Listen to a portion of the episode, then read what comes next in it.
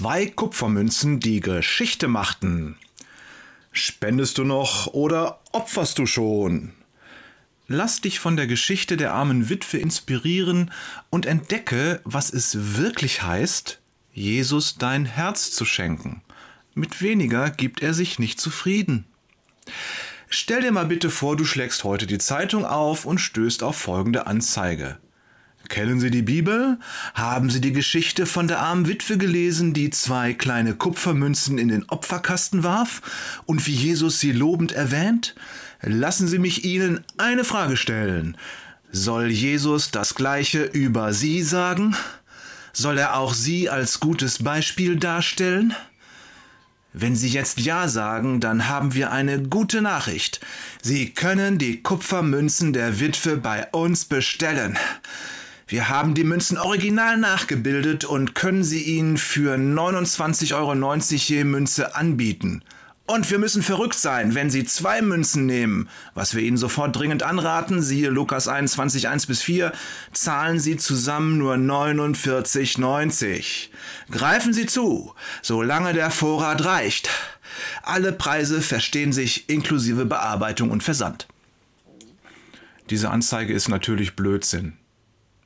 Selbst wenn es Nachbildungen dieser Münze geben sollte, hätte es keinen Wert, sie zu besitzen. Bestenfalls würden sie als sentimentales Geschenk dienen können und auch der Gedanke ist schon grenzwertig.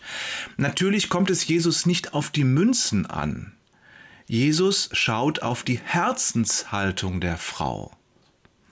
Wir alle geben aus unserem Überfluss, mehr oder weniger.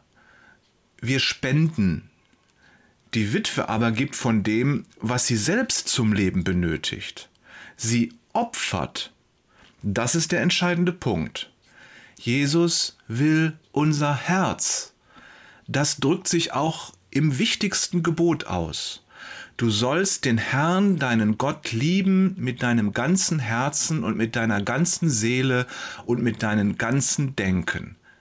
Das ist das erste und größte Gebot. Matthäus 22, die Verse 37 bis 38.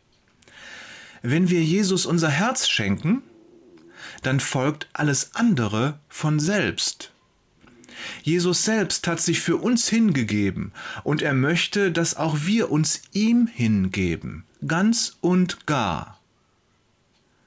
Herzliche Grüße von Jörg, jeden Tag neu und immer wieder Peters, und Thorsten, ich schau mal gerade nach meiner Spendenquittung, war da. PS, du weißt, dass jedes Wort in der Bibel einen Sinn hat, stimmt's?